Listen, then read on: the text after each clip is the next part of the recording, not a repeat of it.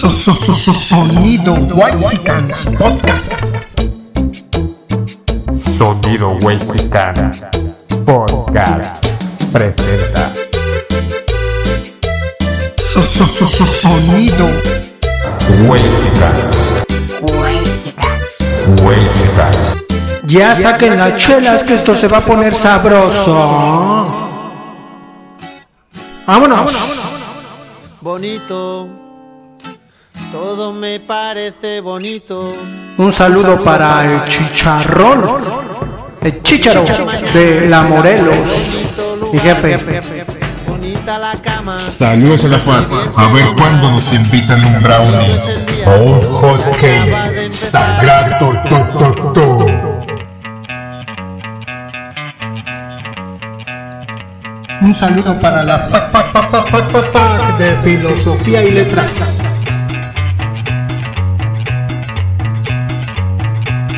Sonido. Un saludo para la Valle Gómez, capital de Tepito. todos los loquitos de la fiesta. Ay, ay, ay. Dice la rolita. nunca es suficiente para mí.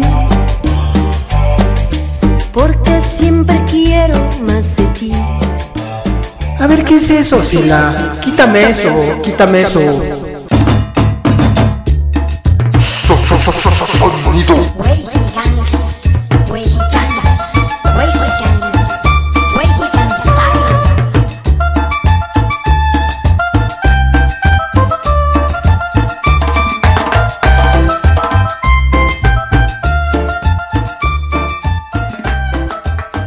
¿Ya te enteraste de la última noticia? Ayotzinapa fue un crimen de Estado. Esta semana el subsecretario de Gobernación Alejandro Encinas reveló que la desaparición fue nada más y nada menos que un crimen de Estado.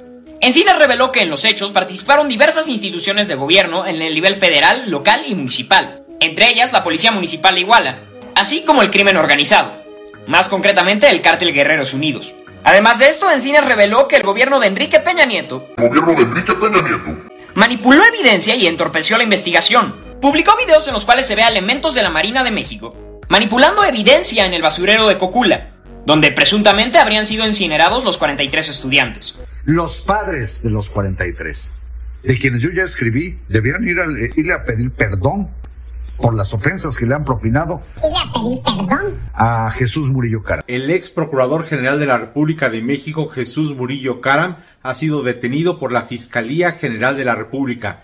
Él es quien estaba encargado de la investigación inicialmente de la desaparición de los 43 normalistas de Ayotzinapa. A ver qué cargos le fincan. Es la investigación criminal, si me permiten con esto remato, es la investigación criminal más exhaustiva en la historia de México después del asesinato de Colosio. A mí lo que me Perdón, yo la conozco. Bienvenidos a No se hable de.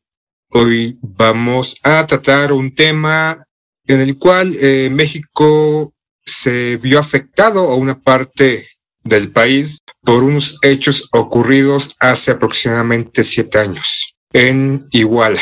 Un grupo de estudiantes que estaban o eh, se venían en un autobús, en un camión, fueron curiosamente, digo curiosamente con una manera de ironía, fueron eh, secuestrados, fueron desaparecidos, fueron tomados y las versiones a raíz de ese acontecimiento fueron muchas. Posteriormente, el tiempo pasó, el tiempo pasó y estos 43 estudiantes no aparecían. Repito, han pasado casi siete años y no han aparecido. Y muchas versiones al respecto, y que la verdad histórica, y que incluso eh, casi una telenovela a través de los este, medios de comunicación, el cual daban parte a los hechos y cómo, y todos se lavaban las manos y que etcétera, etcétera, etcétera. Murillo Karam fue arrestado como parte del proceso que lleva esta investigación o como presunto culpable o uno de los presuntos culpables. Y como ya es costumbre, no se hable de, nos metemos a esto, ¿no? Sepamos o no, qué chingados, ¿no? Si tanto pendejo gilipollas que está ahí. Sí, cierto. Pues la neta sí cierto, sí cierto. Pues la neta sí cierto. Este, hablando y diciendo y haciendo X tipo de programas en televisión y radio y redes sociales, ¿por qué no el poeta y yo? ¿Por qué no hablamos de eso? Aunque no tengamos ni puta idea, ¿no? Vamos a subirnos al tren y vamos a recopilar likes. ¿Cómo estás, poeta? Bien, pues escuchando tu, tu berrinche, pero pues también habrá que decir que elegimos el tema porque... Porque me apetece, porque quiero y porque puedo. El sábado, me parece, en la mañana sacaron de la cárcel a Rosario Robles y metieron a Murillo Karam, exgobernador del estado en el que vivo, de Hidalgo.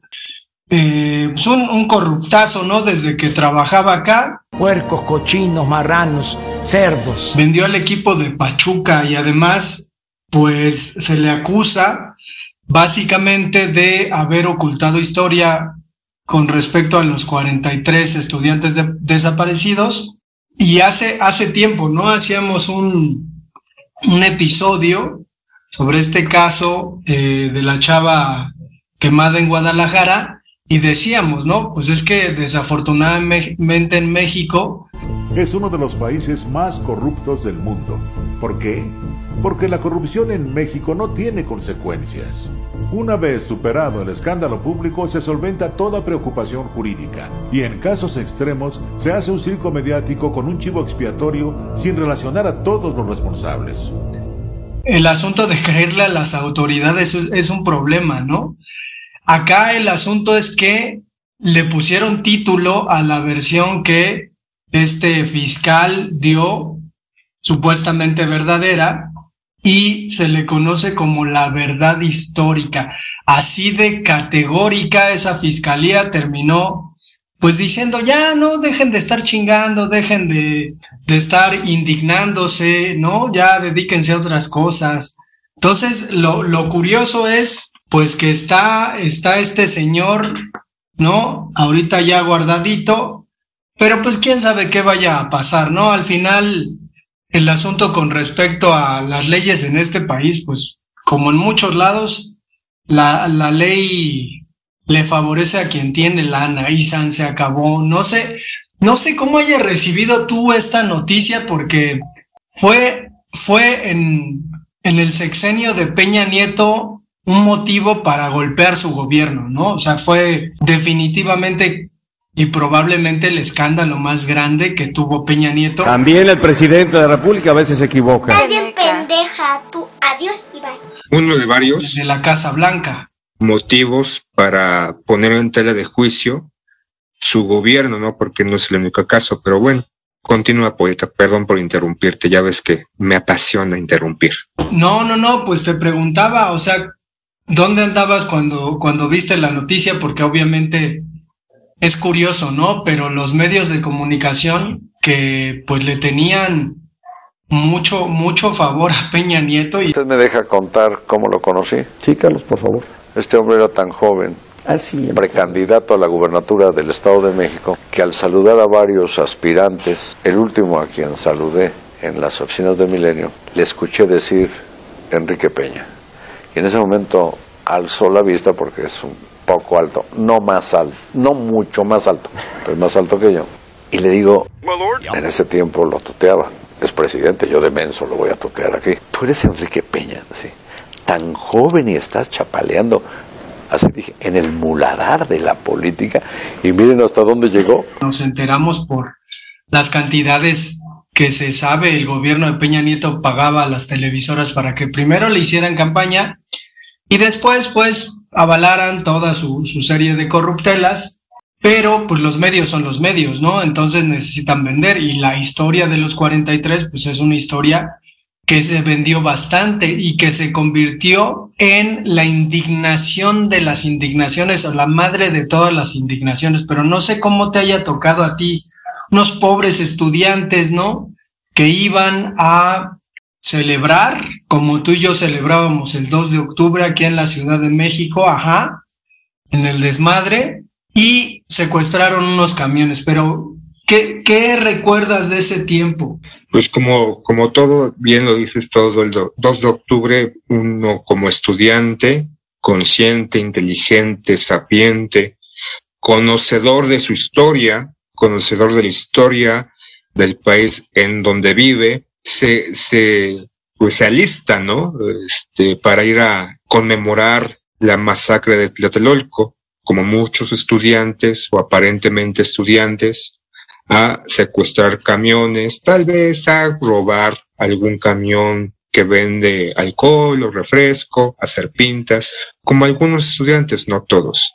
Y lo que sucedió fue eso, ¿no? Que este Iguala, eh, en donde regía este Abarca, me parece el nombre, que creo que está actualmente encarcelado porque enriquecimiento ilícito, malversación de fondos, y otras cosas que muchos presidentes municipales, creo que era el presidente municipal, hacen durante su gobierno. ¿Y a qué me refiero? Bueno, algunos políticos o pseudo servidores, cuando están con el poder y con las arcas, en este caso como él, recoger, ¿no? Las bonanzas del cargo que tenían y apoderarse fácil y impunemente, hasta cierto punto, con dinero para poder beneficiarse a sí mismo, a su familia y demás. Y le dieron el comunicado que un grupo de rijosos iban a hacer un desmadre y como es posible, ¿no? Se cuentan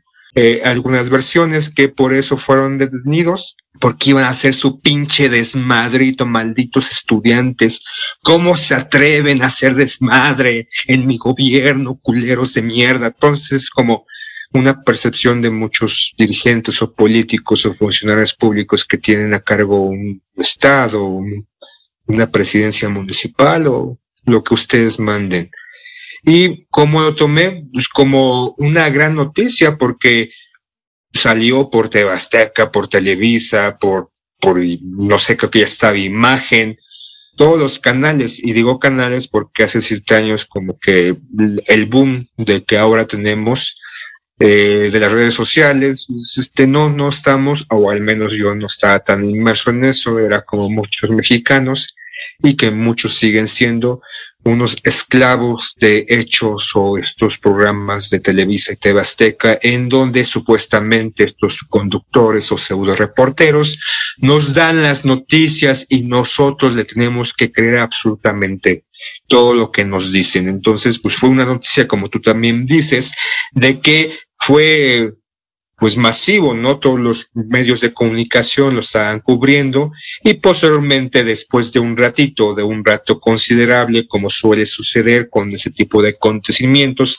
salen a decir las autoridades de que ya sabemos qué chingados pasó, que la policía los tomó y que se los entregó a un grupo criminal porque pues, tenían cuentas supuestamente con estos estudiantes o vaya a saber usted realmente qué estaba pasando y que pues los desvivieron y que pues para deshacer de sus cuerpecitos eh, usaron un tiradero, un basurero ahí cerca o dentro del estado, eh, la llamada verdad histórica y de la cual muchos pseudoconductores, ¿no? Y que hay que respetar esta verdad histórica, porque lo que ha sucedido es lo que nos han dicho las autoridades. Y muchos mamaron, ¿no? Este, no me viene a, la mente, pero hay un güey que salía o sale en Televisa diciendo enfurecido que cómo critican hace un par de años eh, el informe, ¿no? Y que la, la, la historia va a recordar este acontecimiento porque la gran, este, investigación que se realizó no deja a dudas lo ocurrido, ¿no? Este güey, este, no sé si te acuerdas tu poeta, bueno, tú no eres tanto de televisión, pero un cabrón de Televisa, cuando salió y este, fue sostenida esta verdad histórica por las autoridades diciendo como loco de mente de que culero y puto puñal le va a la América al que no considere esta, esta verdad, este, eh, este, los hechos como las autoridades lo describieron, que fueron quemados en este basurero y que todo aquel que tache o tenga dudas no es mexicano. No sé si te acuerdas, poeta. Como otros tantos que también empezaron a vociferar y a berrear y a graznar y a gritar de que las autoridades hicieron un buen trabajo. Pues es que como, como, como tal, juzgar un acontecimiento como verdad y además como verdad histórica, pues está canijo, ¿no? Ahí yo recuerdo que la oposición, que ahora está en el poder, se regodeó en el asunto, ¿no? Y de pronto digo, o sea, desde luego que es indignante y de- desde luego que es ominoso lo que ocurrió, ¿no? Pero sí me parecía ya como una cuestión reiterativa. Digo, estamos a, a una, una cantidad de años en la que, pues francamente, no se sabe bien qué pasó. Hay una, una escritora, probablemente la ubicas, eh, que hace libros de investigación y que es ahí como muy conocida. Anabel Hernández. Ella, digo, yo he leído ahí en la revista del proceso las versiones que ha dado con respecto a los 43 y pues básicamente es Eh, lo que yo he encontrado, lo que yo he descubierto a lo largo de dos años de investigación, basada en eh, peritajes, en pruebas periciales, en testimonios de los normalistas, en testimonios de los vecinos, e incluso en información proveniente de una importante organización criminal, traficante de drogas a nivel internacional que existe en Guerrero, en esta zona, al menos dos de los cinco autobuses en los que viajaban los normalistas esa noche estaban cargados con este cargamento de heroína de estos dos millones de dólares. Eh, el capo, responsable, eh, dueño de esta mercancía, ordena al ejército, hace una llamada telefónica y ordena al ejército que a la autoridad máxima y la única autoridad que podía coordinar a las demás instituciones para hacer un operativo conjunto, le llama y le dice que había que recuperar la droga como diera lugar y que en eso le iba la vida al coronel. El coronel entonces desata el operativo, se pone de acuerdo a través del C4 con las demás instituciones y es que se da esta persecución contra los cinco camiones. Fue la operación de un grupo de malos funcionarios públicos de un 27 batallón de infantería que acumuló mucho poder a lo largo de tantos años y que era la máxima autoridad en este municipio. Se fabricaron culpables en base a torturas infames que incluían toques eléctricos, violaciones sexuales a hombres y mujeres detenidos, a esposas de los detenidos, como un mecanismo de presión para que estas personas confesaran eh, un crimen que no cometieron y confesaran hechos que en realidad hoy se sabe nunca ocurrieron, como el evento de como los hechos en Cocula o en el río San Juan. Este punto de fabricación de culpables es muy grave, porque quien acusa a inocentes protege a culpables. Lo del río San Juan. La propia PGR en una investigación interna está diciendo sembraron las pruebas, sembraron las bolsas. Este testigo nunca dijo que estaban ahí las bolsas. Las bolsas ya estaban cuando él fue llevado al lugar. ¿Por qué? Porque el gobierno de México no tiene cómo explicar que tienen los restos de Alexander Mora. La prueba con la que el gobierno federal trató de cerrar el caso, es decir, con los restos de Alexander Mora dentro de unas bolsas de plástico que supuestamente encontraron en el río San Juan, si reconocen es que no hubo incendio y no hubo río San Juan, tendrán que confesar su crimen. Estos cuates secuestraron unos camiones, digo, deben saber quienes nos escuchan en otros lugares. No sé si ocurra si la en otros países, pero bueno, en México es común que los estudiantes con cierta conciencia política secuestren camiones para ir a sus destinos de protesta, ¿no? Y digo, tú y yo en algún momento hicimos hicimos esa faena te recordarás en el CCH que nos, no sé, creo, creo que protestábamos porque unos alumnos no se habían quedado en la UNAM, ¿no? O sea, pendejos que reprueban el examen de admisión y ahí estábamos nosotros en una bola secuestrando camiones, ¿no? Y diciéndole a la gente, órale, se me bajan. Y la gente enojada, ¿no? No, pero tampoco fue hora de hacerme disculpe las molestias que eso le ocasiona. Les pedimos amablemente que se vayan a chingar a su madre vamos a tomar el camión porque vamos a protestar.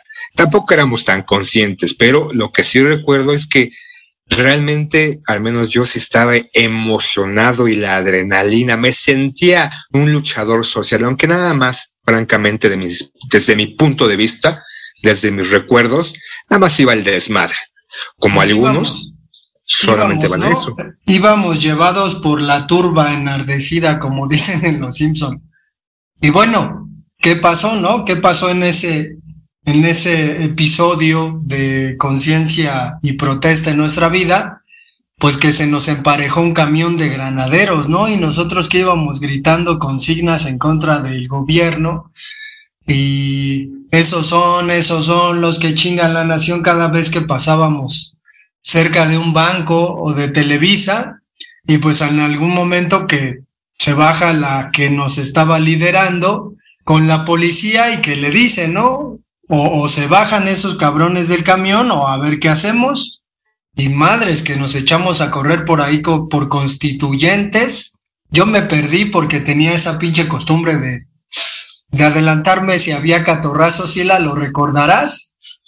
Y pues ya no, terminé yo en el metro, de repente ya la turba violenta llegó también al metro, se brincaron, empezaron a, se brincaron los torniquetes, empezaron a brincar ahí en el metro, pero pues eso pasó, ¿no? ¿Cuántos de estos 43 serían de verdad conscientes de la situación a la que iban? Pero bueno, más allá de esto, como decía Anabel Hernández, pues comenta lo que, lo que ocurrió. Aparentemente, los camiones que secuestraron estos chavos tenían droga. Y entonces ahí intervino un grupo de, pues, narcotraficantes de la zona que hicieron lo posible por que esa mercancía regresara a sus manos, incluyendo la desaparición de estos 43 estudiantes. El asunto es que ha pasado un montón de tiempo y más o menos se sabe qué ocurrió por las investigaciones que ha habido.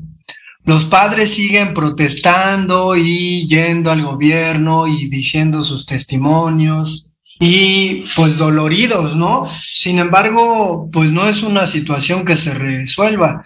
Yo nada más imagino qué hubiera pasado si en lugar de 43 hombres hubieran desaparecido 43 mujeres y la, la pinche revolución del amor. Chale, ya, ya te estás metiendo pinche este machista. O sea, no mames. Pues es Ahí- una- Ahí, ahí sí, ahí sí no estoy de acuerdo contigo, ¿no? Ahí, ahí- ahí me deslindo de todo comentario que el poeta va a decir a partir de ahora. Pues es una observación, si la nada más es ahí como para, para calar el, el tono de, de nuestros podcasts, porque si no, si no golpeteamos a, a estas feministas, pues entonces parecería que no tiene sentido el podcast. Pero bueno. Pues qué va a pasar, o sea, si hubieran sido mujeres, este, quién sabe, ¿no? O sea, cuántas mujeres no han sido desaparecidas, obviamente no masivamente, aparentemente, pero por ejemplo, este, siguen desapareciendo, ya me desviándome un poco de tema, de mujeres en la frontera norte de México, en la frontera sur, en el centro, en el oeste, en el poniente, siguen desapareciendo muchas mujeres. Las, las feministas, estas luchadoras de que este, este, juntas podemos y demás, eh, pues no, no, no hacen nada, tampoco la sociedad, tampoco las autoridades, tampoco uno, ¿no? Aunque posiblemente pueda estar indignado por los hechos de estas desapariciones y que posiblemente han sido asesinadas, violadas, mutiladas y desaparecidas o vendidas. Pues no hacemos nada. Y lo que pasó ahorita con, o lo que pasó hace un par de años con los 43 de Ayoxinapan y toda esta verdad histórica donde Carlos Marín, Ciro, Ciro Gómez Leiva defendieron a ultranza lo, dicho por Murillo Cam, Caram de que la verdad histórica y que esto es absolutamente lo que pasó porque casi casi dijo que Dios me dijo. Yo sigo esperando, Ciro, y te lo digo con todo respeto, que tú, que Carlos Marín, ofrezcan disculpas por haber defendido esa verdad. Creo que deben hacerlo. No sé qué haya dicho Carlos Marín, perdón, yo, ¿por qué tengo que ofrecer disculpas? Porque dijiste que la verdad histórica se mantenía intacta. Y que ya todos los demás se callen y continúen con sus vidas, no sean cabrones y ya pónganse a hacer algo porque esto es lo que ocurrió. Y lo que ha pasado hasta ahorita es que no ha pasado absolutamente nada. El gobierno de, de, López Obrador creó esta justicia, esta comisión de la verdad, que pareciera que todos los gobiernos les gusta formar comisiones de la verdad para enterrar, para, pues, simplemente decir que están haciendo algo y no me refiero que solamente este gobierno, no es golpe a este gobierno, son los gobiernos priistas y panistas con acontecimientos que han pasado durante sus gobiernos, este, críticos, eh, de asesinatos y demás, y forman sus comisiones de la verdad simplemente para hacer la finta de que están haciendo algo, pero no hacen absolutamente nada porque la verdad o los hechos ocurridos aparentemente no salen a la luz, o si salen unos, tal vez son transgiversados o simplemente son, pues como suele suceder, matizados con colores. Y los acontecimientos se siguen repitiendo una y otra vez. Obviamente ya no son 43, a veces son 5, a veces son 3, a veces son periodistas, a veces son mujeres, a veces son hombres, a veces son infinidad de personas que han sido asesinadas a lo largo del territorio mexicano y que hasta la fecha siguen siendo asesinadas y que para, aparentemente las autoridades no siguen sin hacer algo. Porque no bajan. Claro, sacan las cifras diciendo, cualquiera ese gobierno, no solamente ese gobierno de López Obrador, sacando sus cifras diciendo, vean cómo la criminalidad ha bajado este, este mes 0.5%. En los gobiernos anteriores era 5, era 0.5% más. Entonces, ¿a qué voy con todo esto? Eres un grandísimo estúpido. Las cosas no han cambiado. Hace siete años fueron los 43 de Ayotzinapa, antes eran otros, antes eran otros, décadas pasadas, la, la guerra sucia y demás. Es una, es un repetir y repetir y repetir este tipo de acontecimientos que no se les ve solución, no se les ve cambio. Y, insisto, priistas, panistas, periodistas, morenistas, petistas, obviamente en época de elección, vienen casi, casi, casi nos venden las perlas para que votemos por ellos, diciendo y prometiéndonos que van a hacer un cambio. Llegan al poder, llegan ahí, y dicho cambio no se ve. Pero sí se ve de que gobernadores son corruptos, sí se ve que autoridades son inmiscuidas con el crimen organizado, pero sí se ve que las cosas no cambian, pero sí se ve que los pobres siguen, pero pues como nos dan mucho dinero los pobres, primero los pobres, pero sí se ve que las mujeres siguen siendo asesinadas, pero no importa porque hay que apoyar a las feministas, hay que hacer estas nuevas leyes, el lenguaje inclusivo, hay que dividir las áreas dentro de nuestra ciudad para decir qué están haciendo. Perdón, poeta, ya me desvié un momento, ya prosigue. Pues sí, güey, no mames. Puro lugar común, Silal. Ya nada más te falta decir, por eso estamos como estamos. No hay ningún cambio. Todo... Es que no me acordaba de esa frase, entonces por eso no la dije. No, no la dije, no la dije, pendejo. No la dije y no quería este caer en, pues, en estupidez o más estupidez de la que normalmente traigo. Pues sí, al final, digo, el, el pasaje de los 43 se suma a muchas cosas que han ocurrido en este país, más o menos de esas características, y que, pues desafortunadamente, terminan juntándose porque hay balas, hay muertos, hay indignación y nunca hay justicia, ¿no? A partir de de esos hechos, pues uno puede recordar e irse más allá y pensar, por ejemplo, en el 68. Digo, no hemos hecho un programa sobre eso. Digo, alguna vez fuimos a, a Tlatelolco y ya estaba yo ahí berreando en la plaza de las tres culturas, tanto que hasta una señora se me quedó viendo así como, ¿qué tiene ese güey? ¿Por qué está tan enojado? Pero es eso, ¿no? Es, es al final impotencia. Digo, no, no podemos hacer nada si la preguntas, ¿no? Este, ¿y qué podemos hacer ante las muertes de las mujeres? Bueno, pues no podemos hacer nada, salvo salir a marchar, pero pues ya sabemos que trabajamos y no podemos ir a las marchas. Pero, ¿cómo, cómo concluimos esto? Como un episodio desesperanzador en donde no habrá justicia, no se sabrá qué pasó en el 68, porque digo, ahora que abrieron este Campo Marte y que fueron muchos padres de gente desaparecida, indignados a Campo Marte y cuando el pinche general eh, del ejército dijo, no, vamos a hacer un monumento aquí a los soldados caídos, la gente empezó a decir los nombres y a, decir consignas ahí adentro donde pasaban las cosas, ¿no? Donde pasaban las cosas que los pinches políticos, gandallas, fascistas, pues terminaban ordenando. Pero bueno, ¿cómo terminamos el episodio, Sila? Ya dale, dale fin, dale crán. Dale crán a este sufrimiento, ¿no? En Hasta caliente, ¿no? En caliente, como dicen que dijo Porfirio Díaz, ¿no? Mátalos en caliente. Mátalos en caliente, ¿no? Que también esto, pues, ¿qué, qué, qué, qué podemos concluir? O sea, tampoco es de que qué podemos hacer, o sea, y a veces lo que tú dijiste es que estoy trabajando. No. Eh, eh, las justificaciones, ¿no? Y ya también, yo meramente me puedo justificar con muchas cosas, porque tal vez creo desde mi subconsciente o de mi entendimiento o mi inteligencia o mi poco criterio que hacer este podcast de esta manera o con esos temas, temas, perdón, es una forma de hacer algo, ¿no?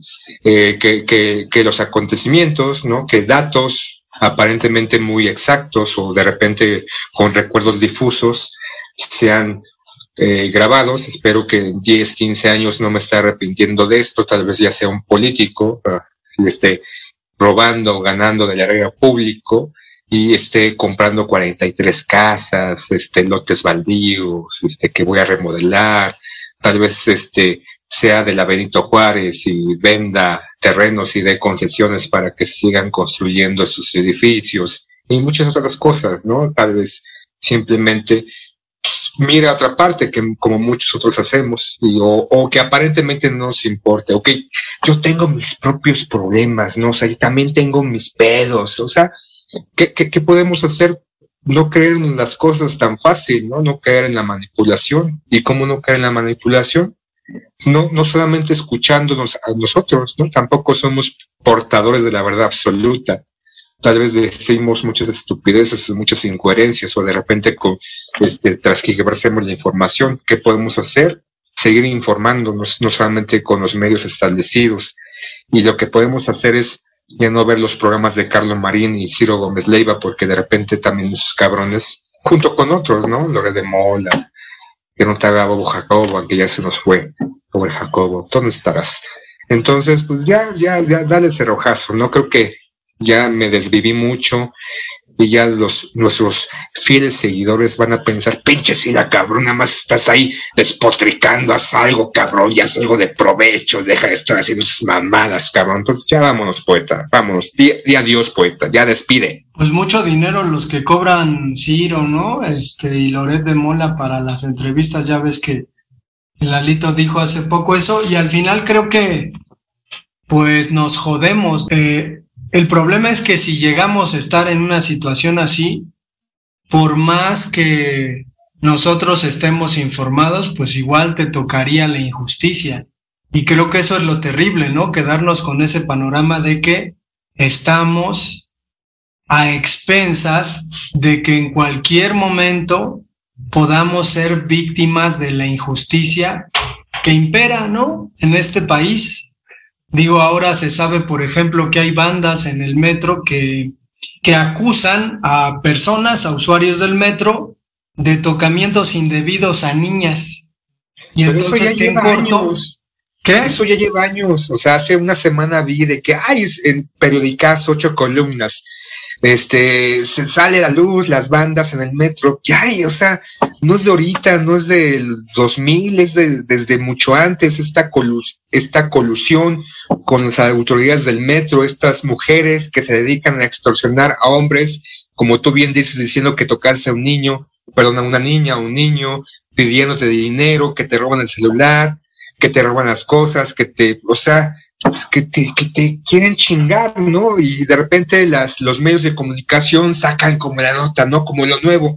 Eso ya, la venta en droga, es como decir este, el ex jefe de gobierno, que ahorita es senador, diciendo en su mandato, aquí en la Ciudad de México no hay crimen organizado, sabiendo muchos de que desde, desde hace más de dos décadas el crimen organizado ya está en la Ciudad de México, varios grupos están aquí eh, en- y ya saben dónde están, en Tlalpan, en la Roma, en Coyoacán, en la Condesa, en la Cuauhtémoc, o sea, Entonces, ¿qué, qué, qué, qué chingados? Ya, ya, otra vez, ya, ya me salí del, del tema. Vámonos, poeta, ya cállame, cállame, ciérrame el micrófono, cabrón. Te voy a decir pura pendejada. Sale, Sila, pues.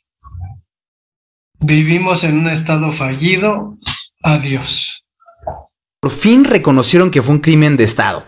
¿Mm? La desaparición de los 43 normalistas de Ayotzinapa. Bueno, eso ya lo sabíamos todos, ¿no? Sí, pero no deja de ser relevante que el gobierno por fin lo está aceptando y con pruebas en mano. ¿Y ahora qué dijeron? Alejandro Encinas, el subsecretario de Gobernación, ese mero, aseguró que en el crimen participaron agentes de varias instituciones. Eso ya también lo sabíamos, ¿no? Pero, ok, ok.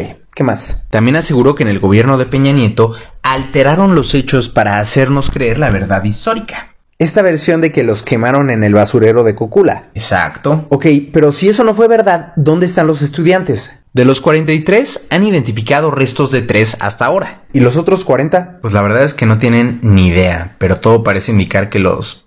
y que luego los desaparecieron. Pero ¿sabes qué está interesante? Que Encinas confirmó que el ejército tenía a un soldado infiltrado en Ayotzinapa. O sea que estaban espiando a los chavos. Sí, sí, sí.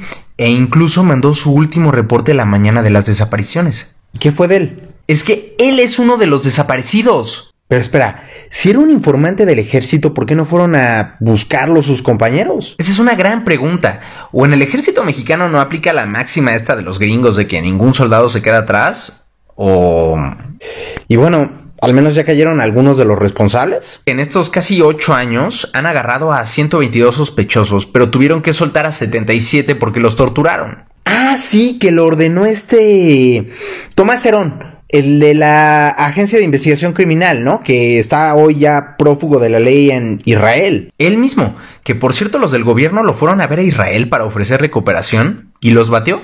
Bueno, ok, entonces, si todos los niveles de gobierno sabían y la verdad histórica fue una mentira prácticamente fabricada, ¿cuándo vamos a ver que van contra, no sé, el ex procurador Murillo Karam, que fue quien inventó todo esto? O de cualquier otro mando responsable, ¿eh? Por ejemplo, del ejército, que de acuerdo con lo que dijo Encinas, sabía todo lo que estaba pasando y no hizo nada, ¿no? Y es al mismo ejército al que cada vez le dan más y más poder.